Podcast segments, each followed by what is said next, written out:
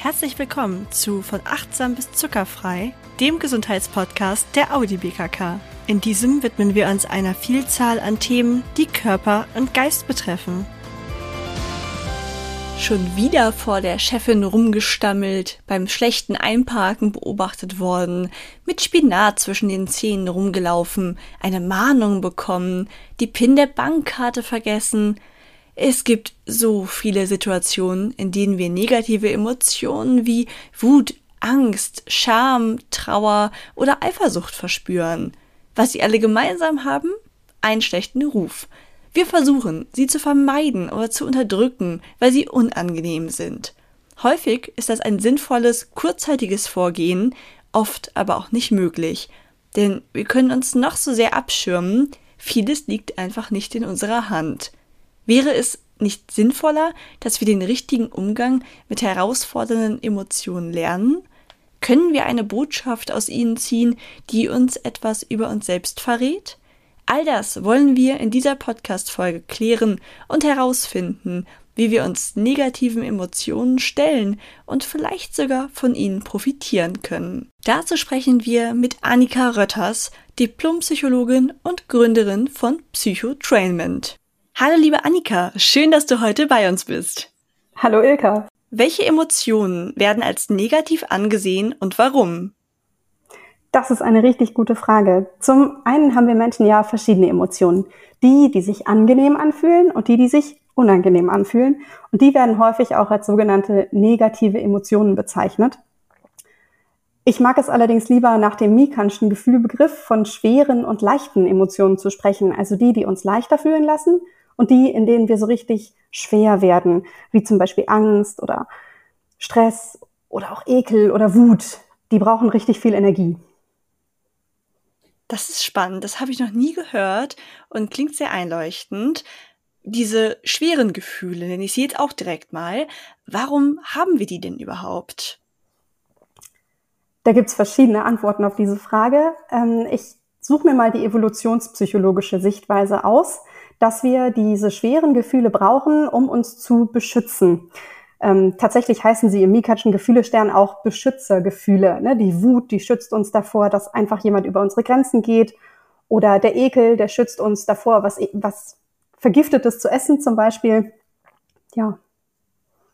Ah, okay, das heißt, es ist schon mit Berechtigung so, dass ich nicht die ganzen Tage wie ein kleines strahlendes Honigkuchenpferd durch die Gegend laufe. Es hat seinen Sinn es hat höchstwahrscheinlich seinen Sinn. Und gerade die Gefühle, die wir als sehr, sehr unangenehm empfinden, die uns ganz viele Ressourcen, die uns ganz viel Kraft kosten, da lohnt es sich oft hinzuschauen, was ist denn der tatsächliche Auslöser? Wovor will mich dieses Gefühl denn beschützen? Was kann ich vielleicht auch in meinem Leben verändern, damit ich nicht so viel Energie darauf verwenden muss, zum Beispiel so wütend zu sein? Hm. Mit dem Verändern sprichst du schon einen sehr guten Punkt an, denn diese negativen oder auch schweren Emotionen, die beeinflussen bestimmt unser Denken und unsere Entscheidungen, oder?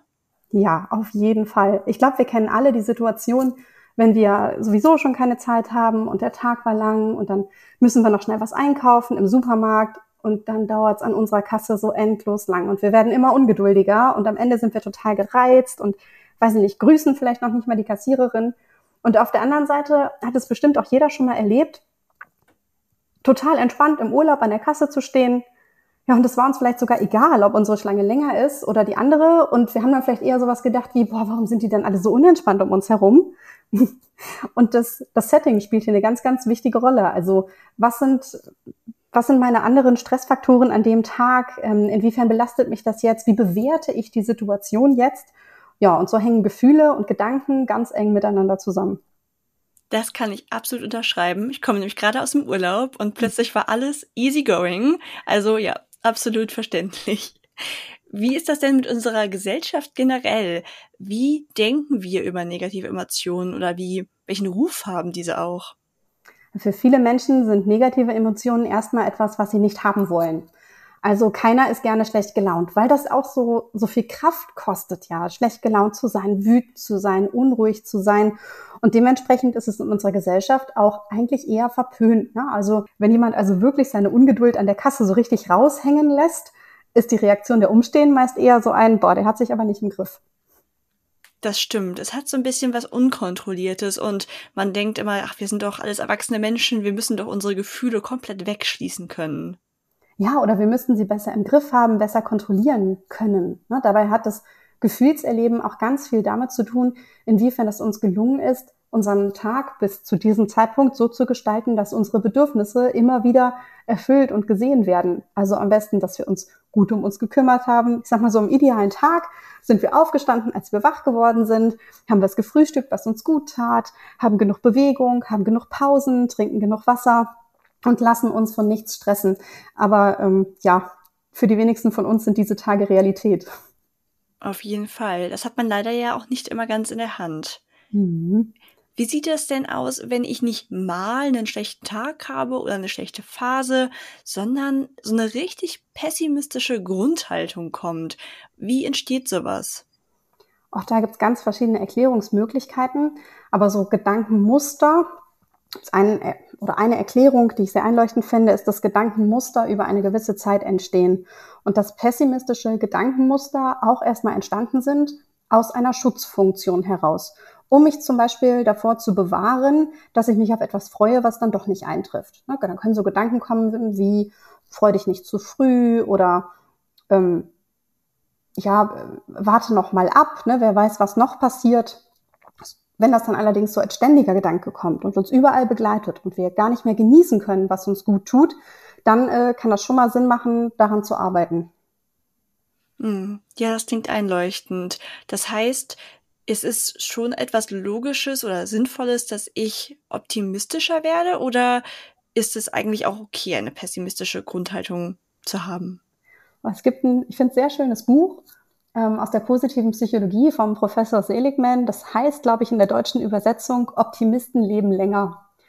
Und es geht aber nicht darum, jetzt zu postulieren, dass wir alle optimistischer werden müssen, sondern letztendlich postuliert das Buch, dass wir sensibler damit umgehen, wie wir eigentlich sind nicht jeder Mensch ist ja dazu veranlagt, alles ganz optimistisch zu sehen. Und das müssen wir vielleicht auch gar nicht tun.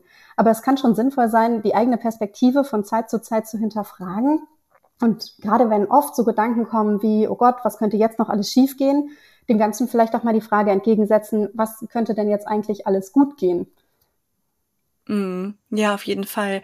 Die Frage habe ich auch ganz oft schon in meinem Leben gehabt, zum Beispiel auch beim Selbstständigmachen oder so. Dann weiß ich noch genau, dass mich so viele Leute immer gefragt haben, ob ich denn gar keine Angst vor dem habe, was alles schiefgehen kann. Und ich dachte immer mhm. nur, ja, aber es kann ja auch so viel Tolles daraus resultieren, was ich mir sonst vorenthalte. Aber natürlich verstehe ich auch total, woher die anderen Gedankengänge kommen, denn jeder hat, glaube ich, so Bereiche in seinem Leben, wo man ein bisschen sorgenvoller rangeht. Also finde ich auf jeden Fall sehr nachvollziehbar. Und das kann ja auch total sinnvoll sein. Also gerade bei so einer großen Entscheidung, wie sich selbstständig zu machen, vorher mal zu überlegen, okay, was kann realistisch alles schiefgehen, um auch zu prüfen, was kann ich im Einzelfall tun. Denn je mehr ich vorher mal durchdacht habe, umso eher habe ich vielleicht auch mal einen Plan B, Plan C, Plan D, falls was doch nicht so läuft wie geplant. Und gleichzeitig, wenn ich merke, meine Gedanken kreisen immer nur noch darum, was jetzt noch schiefgehen kann, dann kann es Sinn machen, dem auch mal so eine andere Frage entgegenzustellen.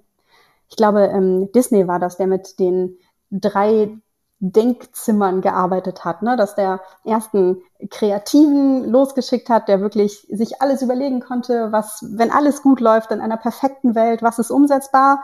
Und dann kam einer, der hat so drauf geguckt und sich angeschaut, wie könnte man das denn so halbwegs realistisch umsetzen? Und dann kommt so ein Pessimist, der sagt, okay, und wenn alles schief geht, was bleibt dann noch übrig?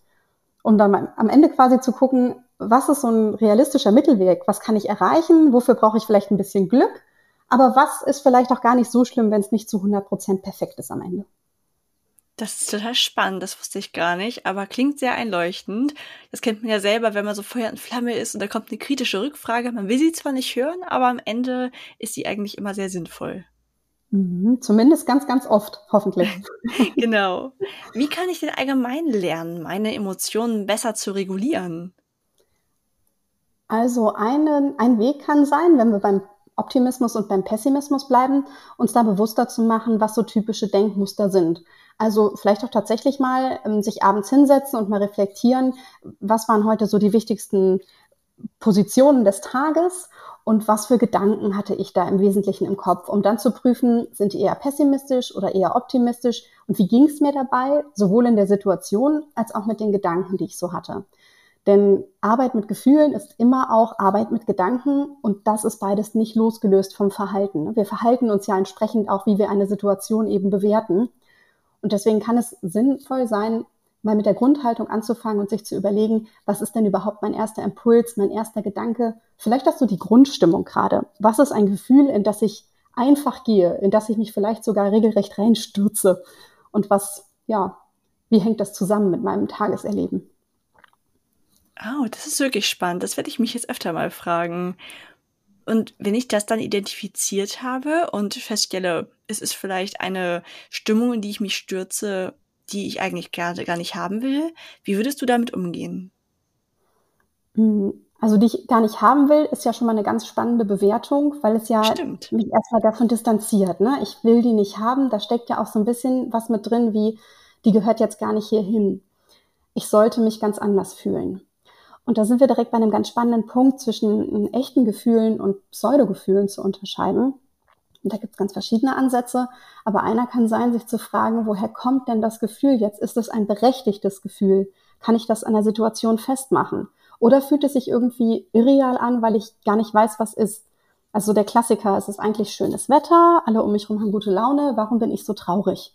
Na, das ist so ein, ja, ein, ein, ja, ein echtes Gefühl und gleichzeitig eins, was sich nicht valide anfühlt, weil wir gar nicht wissen, wo es jetzt herkommt. Mhm. Ganz oft geht das auch mit einer gewissen Scham einher, dass man denkt, irgendwie bin ich falsch, warum denken alle auf die Weise nur ich nicht? Also gerade Scham kennen wahrscheinlich viele. Was sagt ja. das denn über mich aus? Ja, Scham ist, ist quasi so ein Gefühl, womit die gedanklichen Bewertungen verknüpft sind, wie du gerade gesagt hast, ich bin falsch oder mit mir stimmt was nicht irgendwas, ne, mit mir ist was nicht in Ordnung, ich bin, ich bin verkehrt, ich bin anders als alle anderen, warum kriegen die anderen das hin, nur ich nicht, ne, warum geht's nur mir so? Und das ist ganz häufig ein Gefühl, was mit einer ja, Isolation so verbunden ist. Ne? Wenn wir uns schämen, dann isolieren wir uns innerlich von anderen Menschen, weil wir das Gefühl haben, oh, das kann jetzt auch nur mir passieren. Das würde niemand anderem passieren. Alle anderen haben sich besser im Griff oder haben ihr Leben besser im Griff oder haben ihre Gefühle besser im Griff. Ne, warum, warum bin ich so, warum bin ich so falsch? Und ein Ansatz, wenn Menschen viel mit Schamgefühlen zu tun haben, kann sein, aus dieser Isolation rauszugehen und zum Beispiel mit dem Selbstmitgefühl nach Christine Neff zu arbeiten, wo ein ganz wichtiger Schritt ist, sich bewusst zu machen, auch andere Menschen erleben immer wieder schwere Gefühle. Ne? Auch anderen Menschen geht es, geht es schlecht. Also vielleicht nicht immer und andauernd, aber jetzt gerade in diesem Moment auf diesem Planeten bin ich nicht der einzige Mensch, dem es schlecht geht. Und das ist jetzt aber auch wieder ganz spannend, weil der Satz kann ja in zwei Richtungen gehen. Der kann ja entweder, wenn ich sowieso ganz hoffnungslos bin, in so eine Richtung fühlen, dass ich denke, oh Gott, ja, die ganze Welt ist schlecht und wenn es anderen auch so schlecht geht wie mir, dann, dann ist ja furchtbar. Dann ne, kann man ja niemandem helfen. Oder der kann sich ganz tröstlich anfühlen, dass ich merke, ja, andere Menschen haben auch Leid. Ich bin also nicht allein damit. Ich muss mich da, ich muss mich nicht dafür schämen. Es darf mir auch mal schlecht gehen. Ich darf auch mal einen schlechten Tag haben. Das ist total in Ordnung und das gehört zum Leben dazu. Mhm, auf jeden Fall. Durch deine Antwort habe ich das Gefühl, die Antwort auf die nächste Frage ist schon zu kennen. Ich möchte nämlich gerne wissen, ob es sinnvoller ist, sich abzulenken, wenn ich herausfordernde Gefühle habe, oder mich diesen zu stellen. Ja, das ist eine total gute Frage und ich finde, sie ist ganz schwierig, so pauschal zu beantworten. Weil es gibt ja Situationen, also grundsätzlich kann man sagen, es macht Sinn, sich diesen Gefühlen zu stellen über kurz oder lang. Denn es gibt ja Situationen, in denen kann es genauso sinnvoll sein, das Gefühl einmal kurz wegzuschieben. Ne, und das ist auch sowas wie zum Beispiel Wut, weil jemand gerade extrem über die eigenen Bedürfnisse geht. Ne, ich wollte eigentlich jetzt Mittagspause machen. Und dann kommt der Chef rein oder die Chefin und sagt, hier XY, das muss innerhalb der nächsten 20 Minuten erledigt sein. Und ähm, dann sage ich, ich mache jetzt aber Mittagspause und dann sagt die Person, das tut mir sehr leid, Sie können danach die Mittagspause verlängern, aber das muss jetzt erledigt werden. Dann ist ja, dann darf mich das erstmal wütend machen, weil ich habe jetzt ein Bedürfnis nach Pause und das wird gerade massiv übergangen.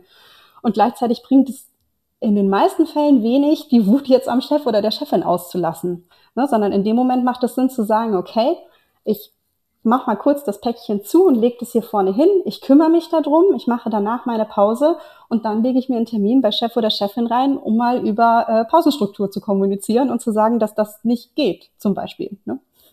Mhm. Ja, das stimmt. Manchmal macht es Sinn, sich erstmal abzulenken und dann auf Dauer sich dem zu stellen. Das kann ich mir gut vorstellen. Ablenkung ist keine Dauerstrategie, ne? weil wenn ich ein Gefühl immer wieder wegdrücke, dann das kommt immer wieder. Ne? Solange dieser der, der Auslöser dafür, das Bedürfnis dahinter nicht gesehen, nicht erfüllt wird, wird das immer wieder kommen und möglicherweise auch immer heftiger und immer mehr in Situationen, wo es gar nicht hingehört. Also dann, weiß ich nicht, der Ausraster im Supermarkt an der Kasse, das ist ja häufig nicht wirklich der Grund, dass es heute etwas länger dauert an der Kasse, sondern da sind vorher schon so viele Dinge passiert, ne, wo der Mensch sich nicht gesehen gefühlt hat und dann rastet er aus an der Supermarktkasse. Weil jetzt hat er die Zeit und keiner kann mhm. sich wehren. Mhm. Das kenne ich auf jeden Fall auch. Das haben wir wahrscheinlich alle schon öfter mal im Umfeld miterlebt und dann immer verwundert geguckt, weil man so denkt, okay, warum hast du nicht früher was gesagt, bevor es so ausgeartet ist? Das ist doch jetzt kein Grund, sich so aufzuregen, ist ja auch so ein schöner Satz, ne? wo ja. die Person, die sich aufregt, hofft auch denkt, nee, ist es auch nicht. Ich reg mich wegen tausend Dingen auf, aber das war jetzt der Tropfen, der hat das ja. fast zum Überlaufen gebracht. Ja, ganz genau, richtig. Wir sind ja ein Gesundheitspodcast, deswegen würde mich wahnsinnig interessieren, welche Auswirkungen haben denn die herausfordernden Gefühle auf unsere Gesundheit? Ja, wenn wir sehr, sehr viele schwere Gefühle erleben und quasi den ganz, der ganze Alltag sich anfühlt, als ob wir nur noch kämpfen müssten, an allen Fronten kämpfen, dann ist das natürlich auch anstrengend und in gewisser Weise ein Stressfaktor, der sich nicht nur auf die Psyche, sondern auch auf den Körper auswirken kann. Also wenn wir permanent unter Anspannung stehen, uns permanent gestresst fühlen, dann kann sich das auswirken darauf, dass unsere ja, Herz-Kreislauf, dass unser Blutdruck quasi erhöht ist, schon im ganz normalen Zustand, ohne dass wir uns bewegen. Es kann sich auf die Atmung auswirken, die flacher wird. Ähm, es kann zu Spannungskopfschmerzen, Stresskopfschmerzen oder auch so Verspannungen, ne, Rücken, Halswirbelsäule kommen, die dann zu Problemen führen können. Und das sind ja, ich, ich wollte witzigerweise sagen, es ist eigentlich überhaupt gar nicht witzig, es ist ja traurig, aber es sind ja mit die größten Gesundheits- ja, Risiken, wenn wir uns mal so Burnout-Risiken angucken, dann haben wir Psyche und so Halswirbelsäule, Rückenerkrankung ganz vorne dabei. Und vieles davon wird durch Stress auf jeden Fall unterstützt. Also Stress ist nicht hilfreich. Hm, das glaube ich wir kennen das ja alle, dass man sich selber dabei ertappt, wenn man gestresst ist, alleine wie man irgendwie anders sitzt, wie man die Zähne vielleicht zusammenbeißt und einfach, ja, die ganzen Spätfolgen kennt man ja auch aus dem Umfeld, Leute, die sehr gestresst waren ihr ganzes Leben lang, wenn die einfach Herzprobleme bekommen haben und so weiter. Hat es auch mhm. Auswirkungen auf mein Immunsystem? Weil ich habe immer das Gefühl, wenn ich gestresster bin, bin ich auch öfter krank. Tatsächlich gibt es eine immunsuppressive Wirkung von Stress und da ähm, gibt das Modell von Hans Seilel. Das ist der, könnte heute sagen, der Großvater der Stressforschung. Der hat das Modell aufgestellt, das sogenannte Adaptationsmodell oder Adaptationssyndrom. Das entsteht, wenn unser Körper in die Stressreaktion geht, dann mobilisieren wir Energien und Kräfte und ganz oft fangen Psychologen jetzt an mit dem Bild des Säbelzahntigers, der vor der Höhle stand und dann mussten wir entweder kämpfen oder schneller rennen als irgendetwas anderes. Wir brauchten auf jeden Fall ganz, ganz viele Ressourcen, Reserven. Und das ist super, dass der Körper ganz viele Energiereserven mobilisieren kann kurzfristig und gleichzeitig ist das nur eine kurzfristige Strategie. Der Körper ist also auch darauf angewiesen, dass der Säbelzahntiger irgendwann weg ist oder besiegt ist oder weiß ich nicht was, damit wir wieder in die Entspannung gehen können. Und in unserem heutigen Alltag gibt es wenige Säbelzahntiger, dafür viele Stressoren, die uns über eine längere Zeit begleiten. Also Konflikt am Arbeitsplatz zum Beispiel. Der kann so ein Stressor sein, der halt irgendwie permanent dafür sorgt, dass wir immer angespannt sind, wenn wir arbeiten, wenn wir an Arbeit denken, wenn das Telefon klingelt, wenn ein bestimmter Kollege oder Kollegin zur Tür reinkommt und wenn wir da gar nicht mehr rauskommen, gar nicht mehr in die Erholung kommen, dann ist der Körper quasi permanent ja, wie auf der Reserve unterwegs. Ne? Und irgendwann kann er nicht mehr und dann fällt der Körper quasi in die, in die Entspannung. Aber es ist keine Entspannung im Sinne von Erholung, sondern nur eine Entspannung, solange bis wieder genug Energie da ist, um zurück in die Spannung zu springen. Und das ist quasi Raubbau an unseren eigenen Ressourcen. Und wenn wir in diesem System drin sind und quasi unsere Notreserve in den Alltag fest eingeplant haben, dann wirkt sich das tatsächlich auch immunsuppressiv aus, sagt man. Also dass Menschen, also Menschen, das menschliche Immunsystem kann durch Stress tatsächlich geschwächt werden. kennen auch viele Menschen, dass sie zum Beispiel in so einer extremen Leistungsphase wie Prüfungsphase oder äh, gegen Ende des Jahres, wenn dann die Jahresbilanz ansteht im Unternehmen, ne, dann müssen ja irgendwie alle da sein und alle kämpfen sich irgendwie durch. Und sobald das abgegeben ist, ist die Hälfte der Belegschaft erstmal krank. Nicht, weil die jetzt äh, krank machen, sondern weil die wirklich dann ne, raus aus dem Stress, aber der Körper, der geht gar nicht in die Erholung, sondern der ist schon, der, der hat irgendeinen kleinen Virus entdeckt und äh, das Immunsystem war leider schon geschwächt durch den Stress und jetzt greift die Krankheit halt zu. Mm. Ja, das stimmt. Das kennt man auf jeden Fall. Ist ja, glaube ich, auch so als Managerkrankheit bekannt, ne? wenn Manager Urlaub machen, dass sie dann erstmal irgendwie gefühlt einen Herzinfarkt bekommen oder so. Dass sie erstmal krank werden, ja. Das ist ja dann noch mit dem ja. Ruhestand so, ne? Ganz, ganz viele Menschen, wenn sie in den Ruhestand gehen, gibt es so eine kritische Periode von oh, ich weiß nicht genau, wie lange sie ist. Sie ist nicht besonders lange, zwei Jahre, drei Jahre. Und wenn man die Zeit überlebt und es schafft, sich seinen Alltag umzustrukturieren, dann ist es gut.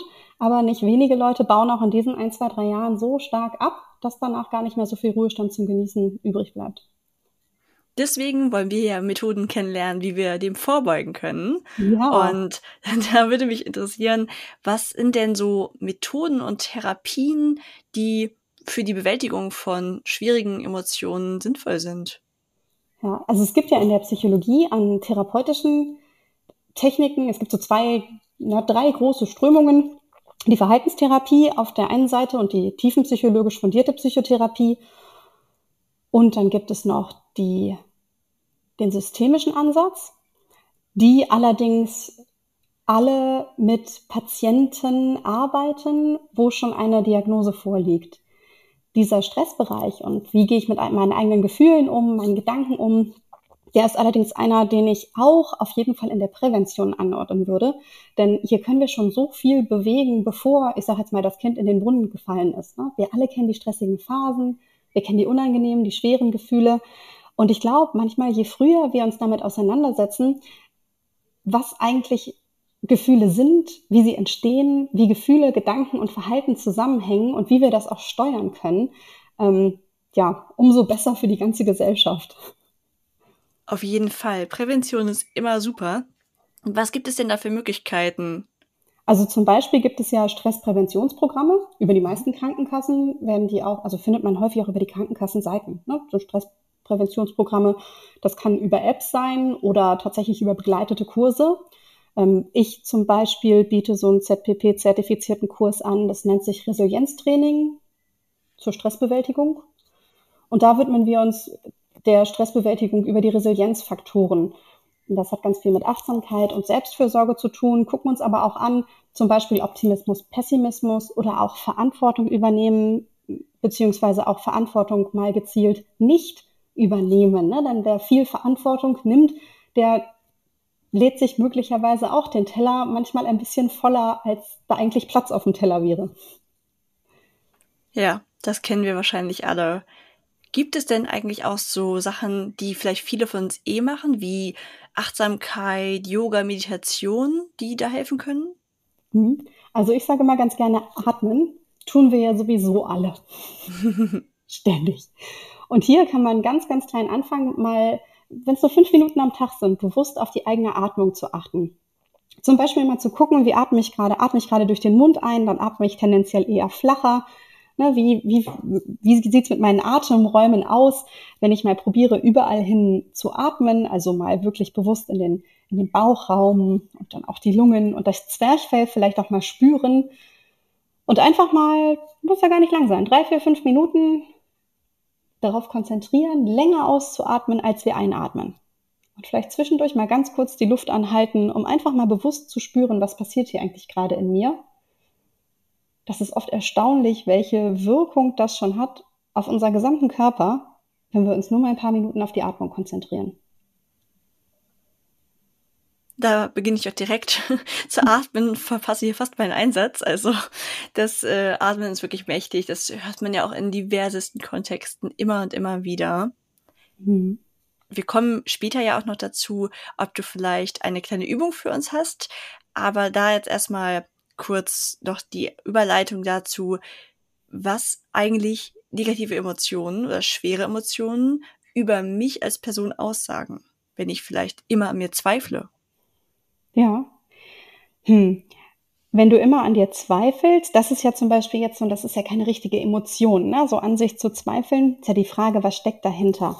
Ist das eine Angst, die dahinter steckt, dass, dass da immer so Gedanken sind wie, oh, das schaffe ich bestimmt nicht, ich werde versagen? Oder ist da vielleicht auch so eine Art Hoffnungslosigkeit, das ist ja sowieso unmöglich und ich kann das gar nicht schaffen? Äh, oder ist das eine Scham? Ne? Alle anderen können das, aber ich nicht, mit mir stimmt was nicht. Ja, vielleicht auch so ein Frust, ne? egal was ich mache, das bringt ja eh nichts. Da kann ja ganz viel hinterstecken. Und ich habe jetzt mal bewusst eher negative Dinge gedacht, weil wenn wir in, vor Freude und Glück strahlen, da zweifeln wir ja in der Regel etwas weniger an uns.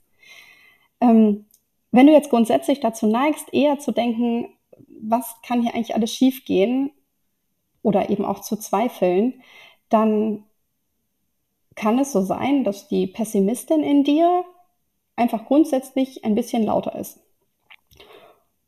Und das ist überhaupt gar nicht schlimm, solange du grundsätzlich auch optimistische Gedanken denken kannst und deine pessimistischen Gedanken immer mal wieder validieren kannst, um zu prüfen, ist das jetzt tatsächlich sinnvoll, das so kritisch zu sehen, oder kann ich es in dem Fall auch einfach lassen?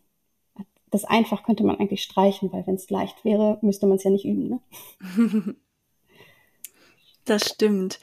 Meistens ist es in der Theorie ja wesentlich einfacher als in der Realität umsetzbar.